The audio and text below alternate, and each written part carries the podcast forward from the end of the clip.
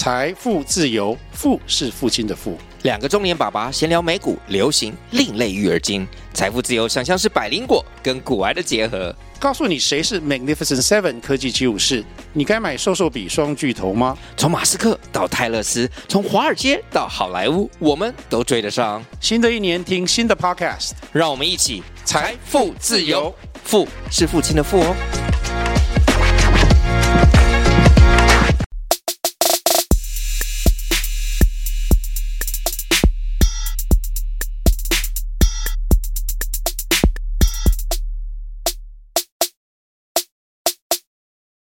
嗨，大家好，欢迎回到加密货币千万交易员的云南，我是主持人 Setos，到旁边是千万交易员 Crypto。Hello，本集资讯由前股票操盘人、加密货币千万交易员以及研究员组成的妮娜猫投资团队提供。今天我们会谈论加密货币的投资热点、潜力币种。如果想听的主题，欢迎在下方留言告诉我们哦。哦，那基本上几个部分吧，反正呢，大盘呢、啊、就还是高位区间震荡了哈，也已经两周以上了，所以基本上呢，我们也就是继续坐等以太坊的这个。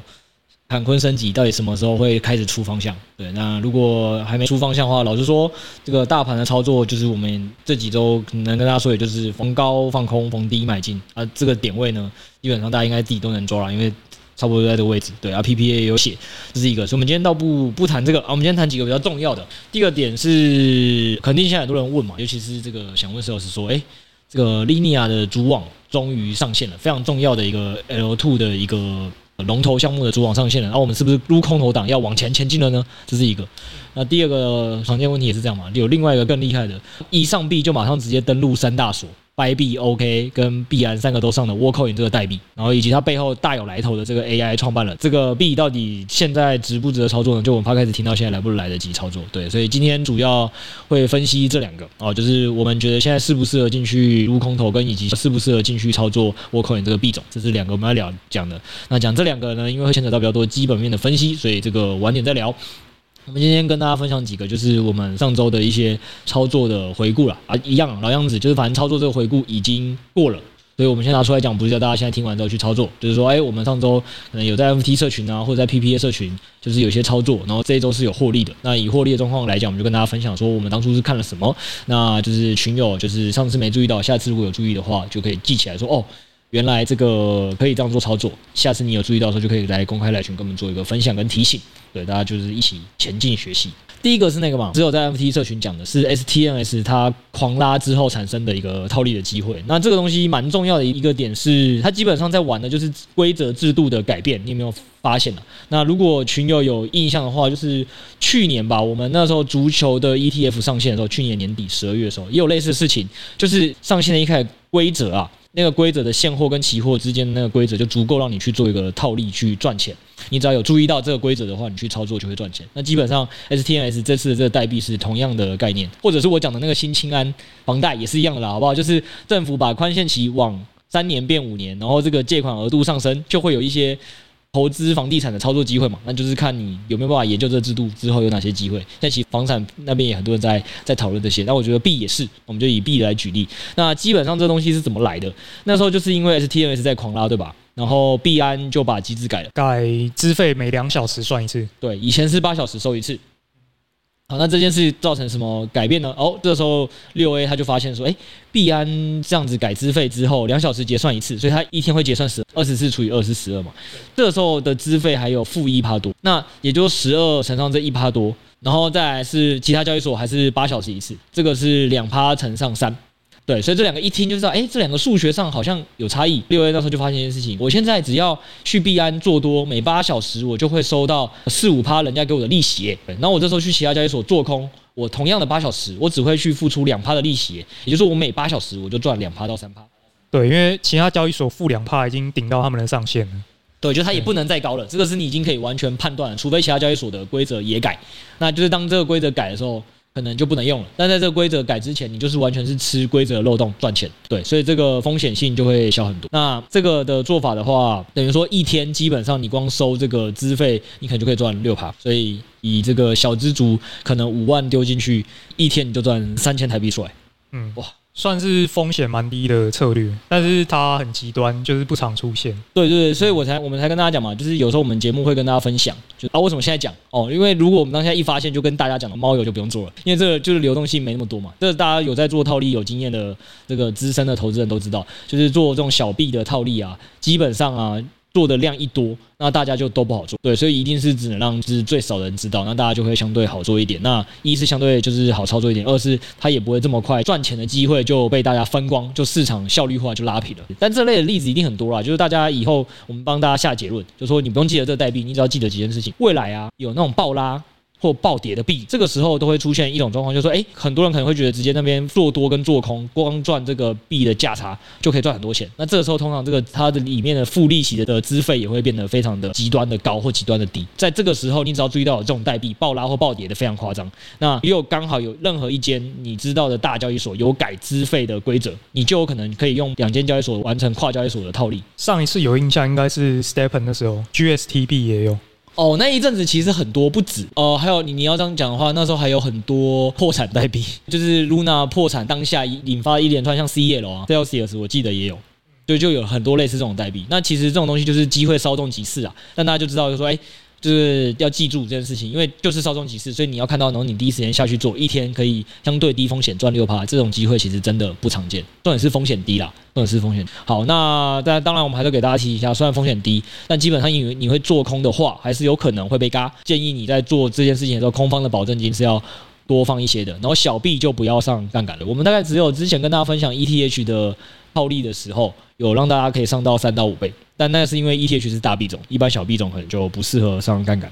对，然后再来是呃，以这次来讲。是 Bgate 交易所的资费比较极端。那这个东西还跟大家讲一个重点，就是说，反正跨交易所套利有一个重点，就是首先一你要先发现哪个币种现在资费很极端，然后交易所改规则；二你要有那些交易所的，你有他的账户里面有钱，那基本上你才可以第一时间操作嘛。所以基本上呢，就是还是建议大家把国际大所前三大、前五大的交易所全部都先注册开户一遍，这样到时候你真的需要套利的时候，你才不会慢别人一步两，你慢个一天可能就差了六趴。对，所以是差蛮多的。好，这是一个。那我按照这个讲起来，一定是老投资人会说：“哇塞，讲了分享了一个很好赚的东西。”对，那新的小白跟韭菜可能会哎觉得，哎，这个相对有一些名词听不懂，跨交易所啊、套利啊、套利是什么？然后这个资费又是什么？没关系，我们现在讲另外一个比较简单的。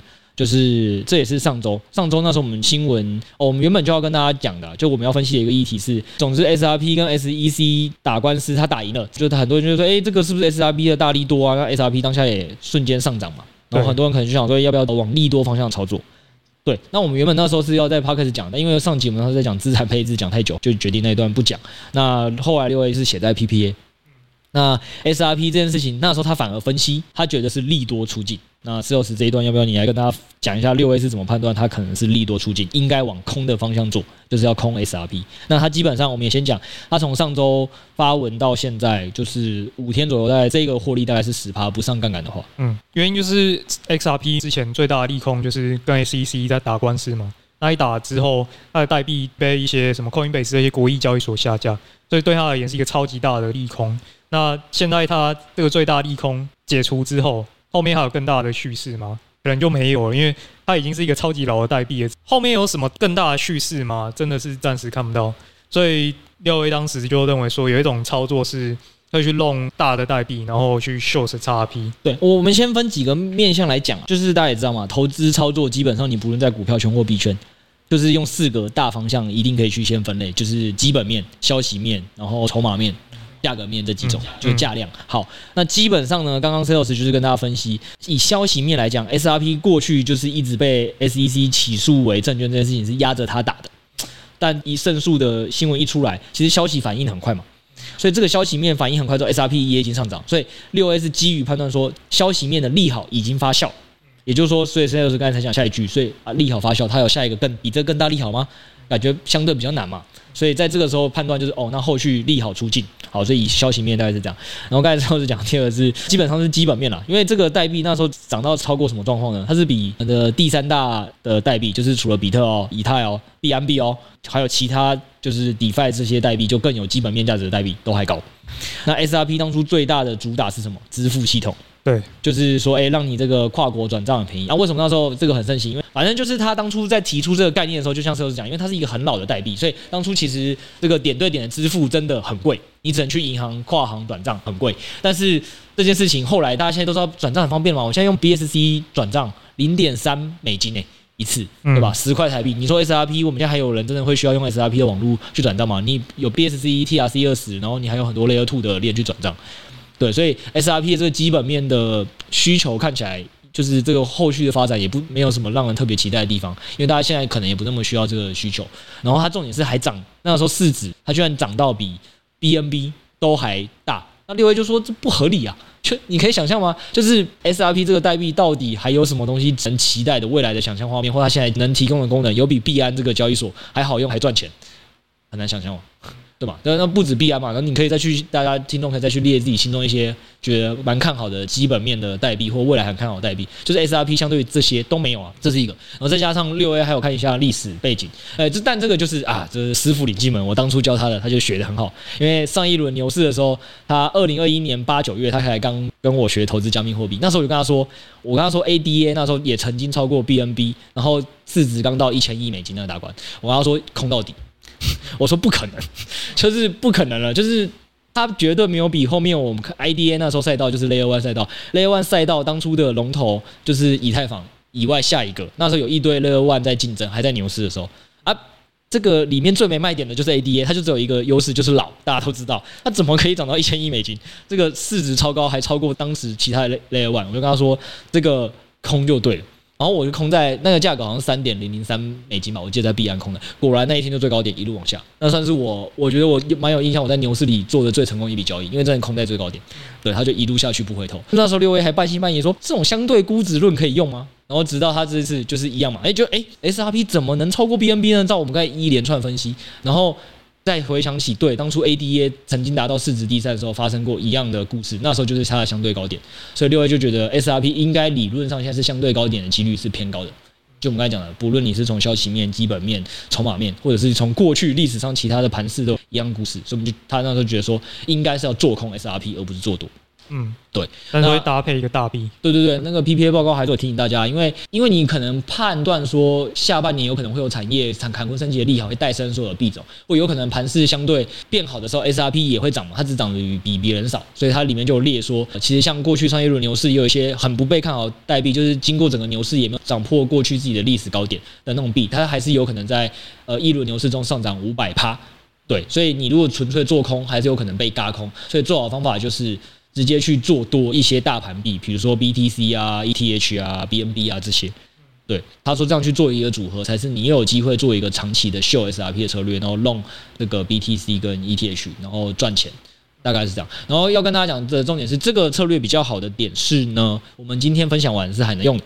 啊，听众赚到了！这个策略应该是以月到季为单位，就是说，除非在我们录完之后，SRP 又突然给我们爆发什么大新闻，呃，或者是什么盘势啊、消息面各种理由发生一个新的改变。但如果都没有，就是照我们刚才分析那一些东西都还是不变的话，那基本上我们觉得 long 大币秀 SRP 就是做多大币秀 SRP 这个策略是可以用的。然后千万不要听我们讲完之后就去做，然后一周后觉得哎，怎么暂时看起来亏钱就把它关了，那是最可惜的。那就不太好，因为这个东西我们就讲了，这个操作周期应该是可以月跟季为单位，所以说如果你是不常看盘跟没有时间打短线的话，基本上这个操作是应该可以做的，对，大概是这样。然后再跟大家讲几个重点，当然说，当然还是要记得如何停利跟停损，因为我们一个操作完整就这样嘛，就是要先分析要怎么做策略，策略完之后还要想说停利怎么做，停损怎么做。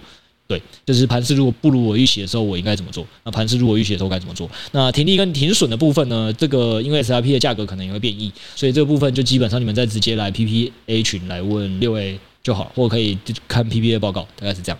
对，那除了 SRP，除了可以做弄大币秀 SRP，如果你觉得这操作太无聊，也可以直接单纯做 SRP 的中性网格，好不好？哎，这个也是还是可以做的。录音前有跟六月确认过，他还在开 SRP 的中性网格单，所以假设你是有经验的听众，你就可以自己去开一张 SRP 的网格单。那网格点位也是每个人的风险程度不太一样，所以这个可能也是大家听到节目之后，就是直接在 PPA 群跟六 A 或者是群主前讨论一下，大家要怎么开这个点位是比较好的。好，大概今天就跟大家分享这两个了。一个就是记得以后规则变化的时候，是很有机会可以做这个套利的，好不好？如果你们这个听众之后有看到那种资费规则改变之后，麻烦务必在赖公开群组提醒我们一下大家。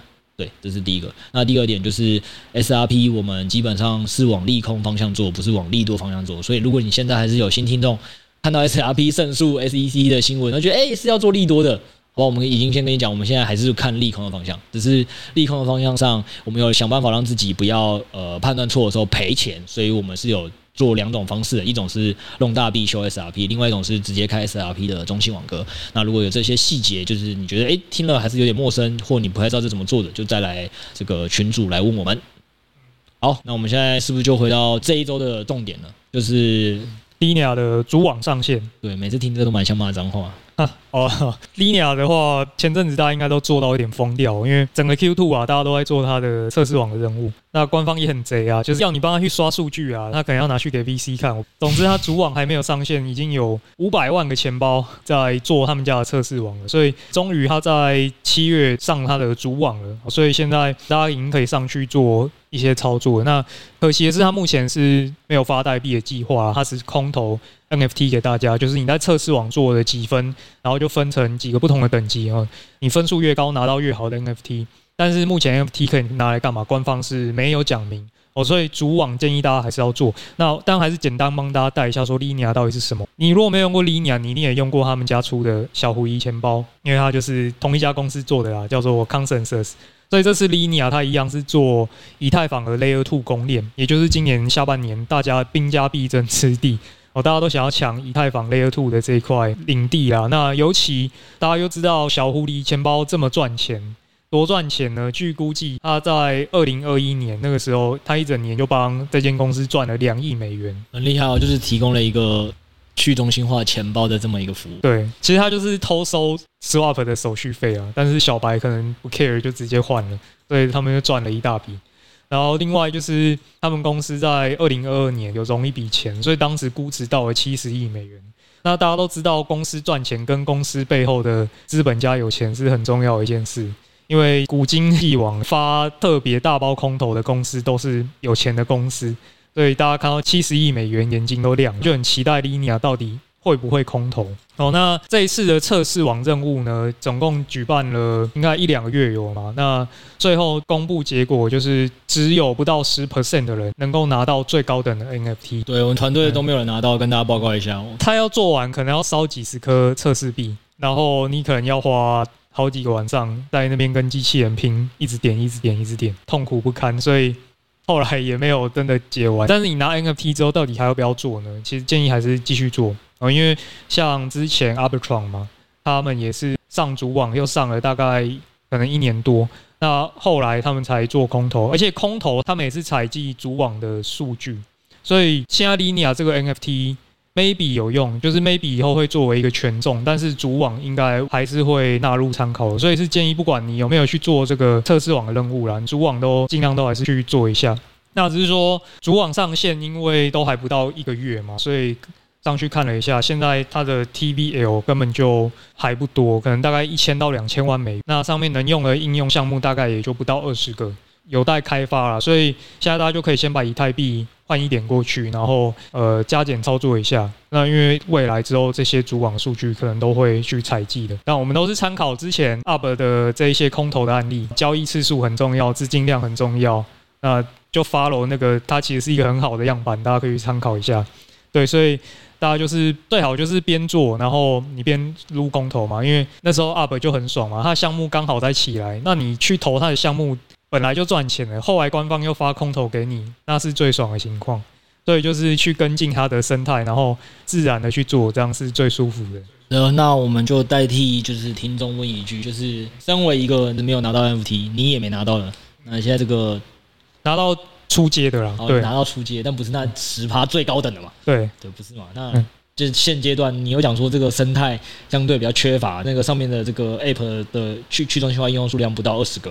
那现在我们这阶段主网都上线了，我们到底怎么做比较好呢？基本上就是把以太币跨过去嘛，然后做前几大的项目。那详细就是有做成一个懒人包嘛，我们就是放在 PPA 让大家去做参考。那如果比较勤劳一点的，你也可以从头做到尾啦。那反正我就是挑几个目前前几大的，那大家只要简单做这一遍，应该就算有过关了。那当后面大家继续要持续跟进啊，不是做一次就好了。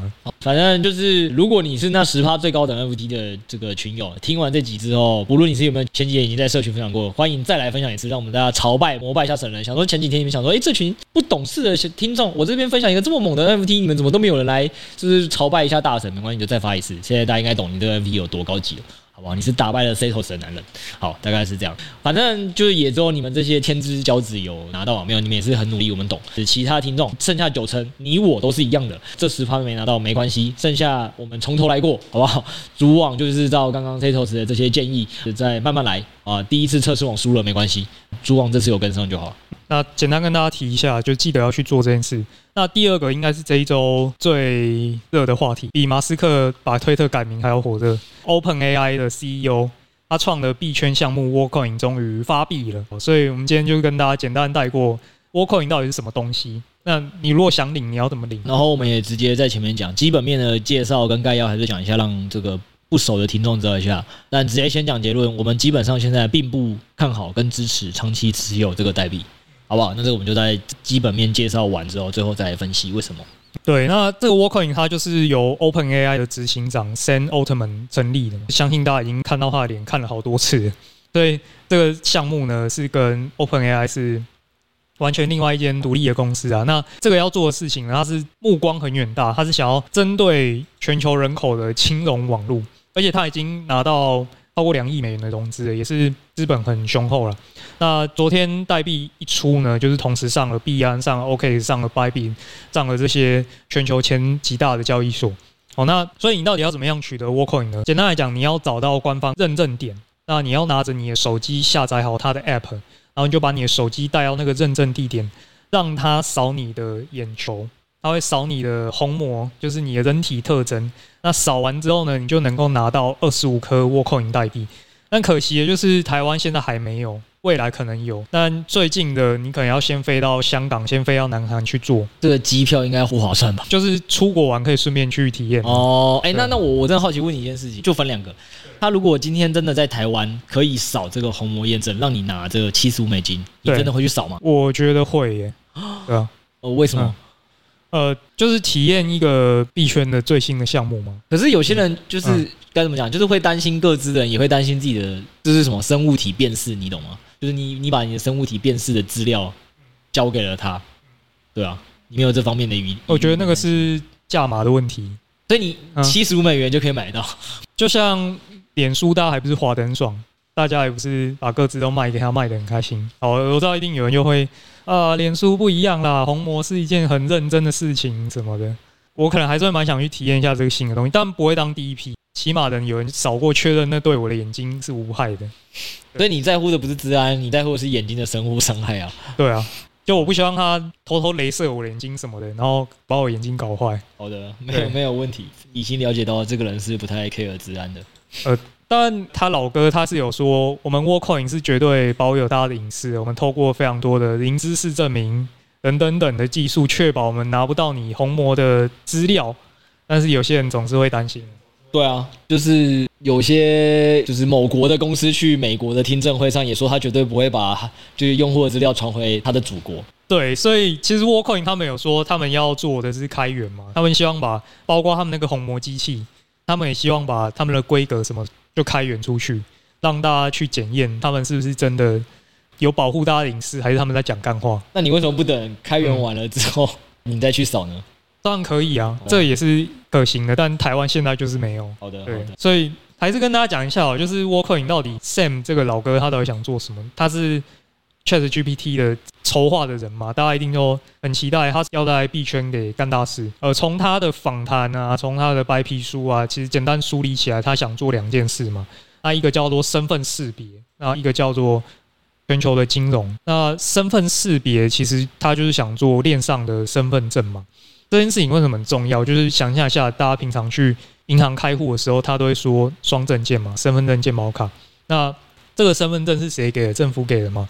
所以就是我们拿身份证去确保说这个账户跟我们是有一个连结的。为什么会很重要？就是假设传统金融跟币圈一样可以开小号，那今天政府要发补助的时候，大家就疯狂开银行的小号，然后疯狂的撸政府补助，所以传统金融体系就很要求你证明这个账号跟我是唯一的连接嘛。但 Crypto 没办法，大家都随便开小号，对，然后所以现在币圈的项目方很想要防女巫。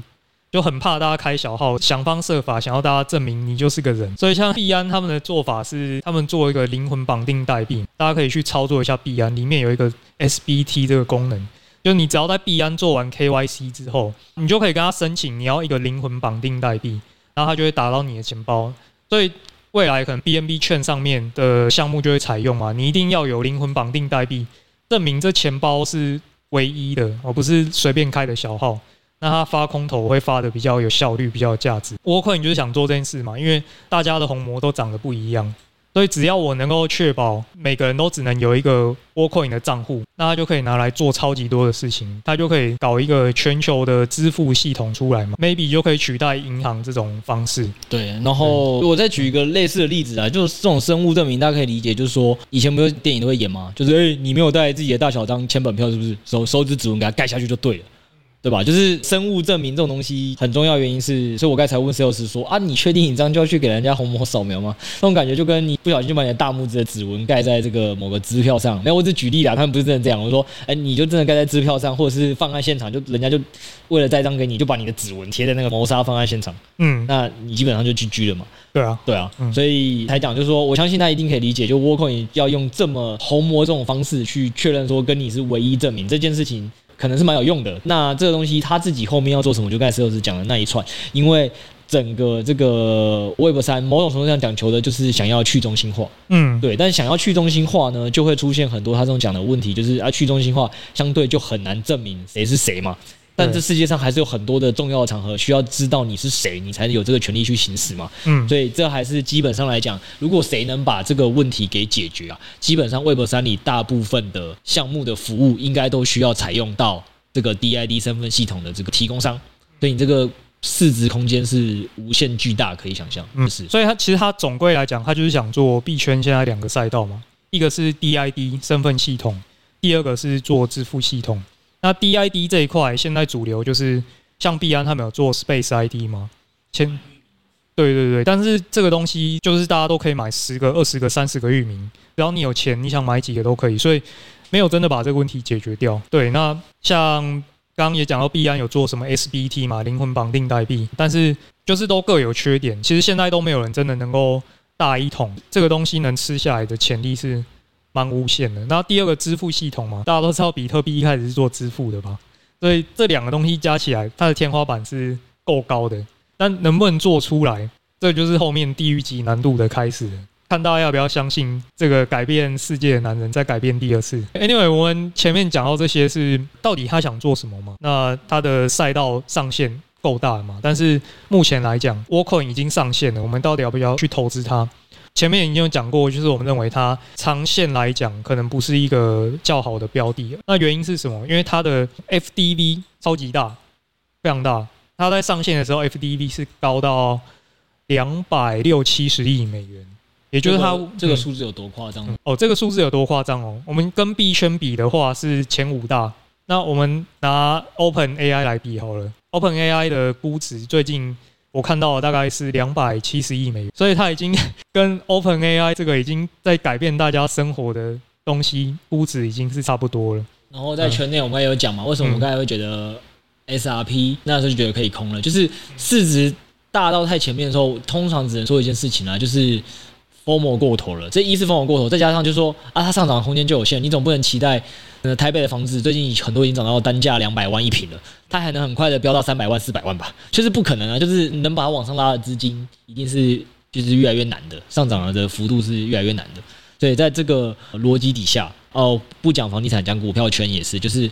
台积电要怎么瞬间把它拉到八百、九百、一千？就是它长期我们是看好的嘛。就是刚刚我们一开始前面跟大家讲说，Worldcoin 你在做的事情，这是一个很伟大的未来。那问题，这个伟大未来是不是也是需要，就是刚才讲的一些信任问题被解决啊，一些技术问题被解决，让它这个赛道慢慢的实现嘛？对。但它现在这东西的实现率还不高的前提下，这个市场上已经把它买到极极值了。嗯，这件事情就会相对的是要往前是比较困难的，这是第一个。然后第二点是它的整个。代币的解锁量也膨胀的速度非常快。什么意思呢？就是举例来讲，你可以想象到，你手上原本觉得你一张持有的很好的股票，它在三年内跟你说它要蒸发二十倍嘛？那你可能大家基本上说，哎，蒸发二十倍啊，那我是不是股价要被稀释成 二十分之一之类的？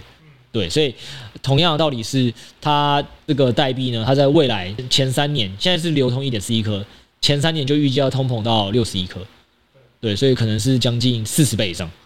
对，所以在这个逻辑底下，你会知道说它的价格应该都要长期稳定向下的几率是高一点。短期真的很难讲，短期我们不敢讲哦，因为 AI 可能又会被拿来再炒一遍。哦，对，我顺便再补充一下，跟我们前面讲 SRP 的差别讲好了。我们那时候在报告里还写一点，为什么 SRP 的第三大市值，我们觉得长期输的几率不高，它应该是真的会往下的原因，就是因为它没有民营属性的，它就是我们前面强调主流老，好不好？就是已经是圈内不会把它当做一个就是能去炒情绪的代币。对它相对来讲，它就是真的比会比较 follow 基本面、消息面、筹码面。而 Worldcoin 现在这个代币也有可能在我们录完节目当下，啪啪两周内打脸，把它升到前三市值，我觉得也是有可能哦。我们不敢说不可能，那我们只能说长期来看，我们只能说短期我们不敢碰这种东西。那长期依照我们刚才分析的那个逻辑，就是筹码面来讲，还有它的这个解锁通膨速度来讲，呃，长期不太应该。价格一直都维持在高点，或市值在往上冲了，但短期明天跟后天我们不敢讲。嗯，不过还有一个点就是没有提到，他还有一个想做的是 Universal Basic Income 嘛，就是什么全民基本收入，就不管你有没有工作，你都可以领到钱。啊，这个东西到底适不适合？这个已经被讨论了好几年的啦。那这个东西到底可不可行？真的是一场超大型社会实验。所以，对，我们等着看这个男人能不能再次改变世界。欸，大家也放心啦，就是 Setos 基本上对于这种科技英雄崇拜还是蛮有兴趣的。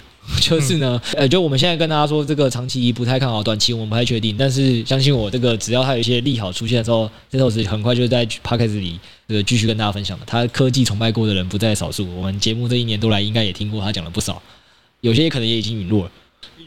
S 开头的英文的吧，我记得有一阵子你也很喜欢讲他们家的公链跟他们家的生态项目，当时是真的好用，然后喜欢他的利他主义啊，没有错吧？现在 Worldcoin 也很利他，大型社会实验啊，你最想要体验他的红魔科技啊，加入场实验不就是你吗？太赞了，对啊，我没有说错啊，对，好不好？大家放心啦，这种东西是有时会帮大家第一线追踪的。嗯，行，那我们人还是要活在当下。对，有钱我们还是先赚啊！这个也是我们讲现在节目录制当下，你上架的时候听到还可以赚的，就是呢，Bybit 它基本上一年一度，Bybit 大概就是一年会有几次办交易大赛啊，今年暑假又办了。那他们这次算是大傻币，你只要在我们这个交易大赛的前七十二小时加入，他都算你早鸟，所以基本上是人人有奖。对，那可以拿五十 U 的体验金，所以你就我们周三节目上架听到的当下，你直接去加入我们 Podcast 下方，你就点那个链接，你就可以拿到这五十 U 了，好不好？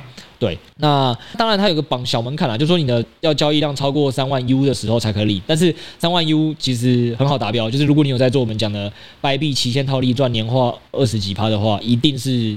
轻松达标这三万 U，对，那这些三万 U 说真的换算起来，可能就是手续费付给 Bybit 就是六 U，那他要给你五十 U 体验金，所以你还是赚，大概就这样，好不好？所以你节目听到当下，这非常简单哦，就真的是你去我们 Podcast 底下直接按报名那个活动页面哦，啊，你你就可以领这五十 U 哦，对，但我们就前提强调就是七十二小时是到什么？他这个七十二小时就是到这周四的晚上六点。那大家记得要把握时间。第二是这个，好不好？就是大家最好是听到马上加入，这真的很简单。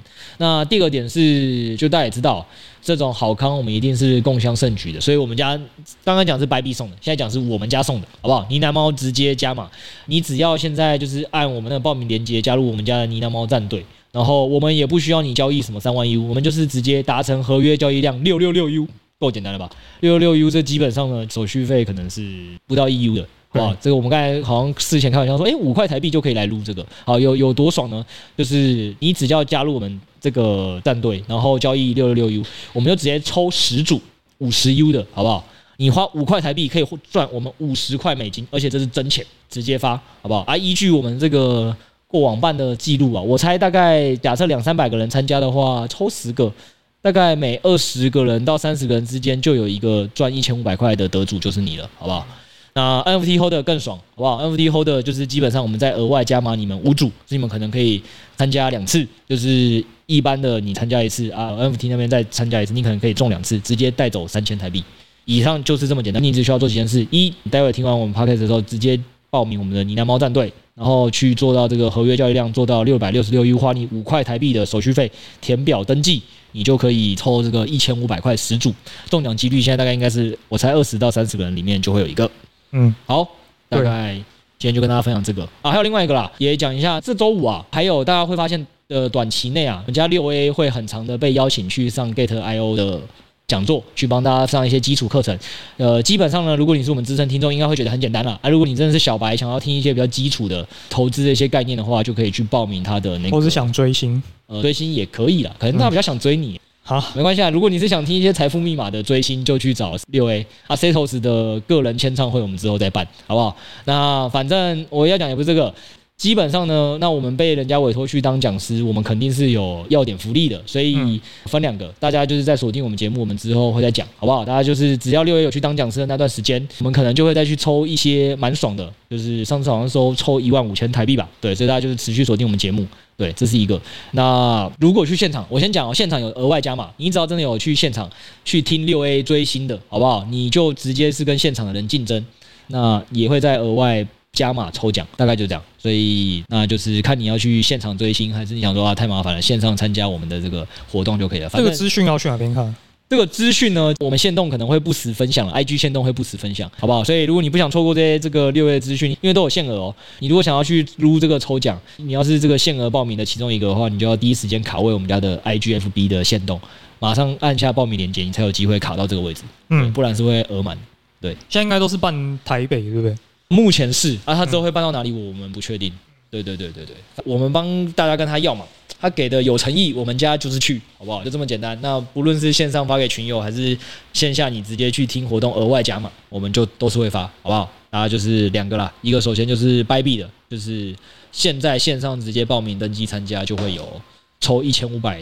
台币的机会，好不好？有十组中奖几率非常的高。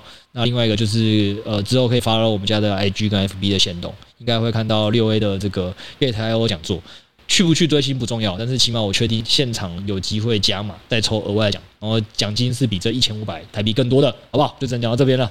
那以上就到这边，谢谢大家，下周见，拜拜。拜拜。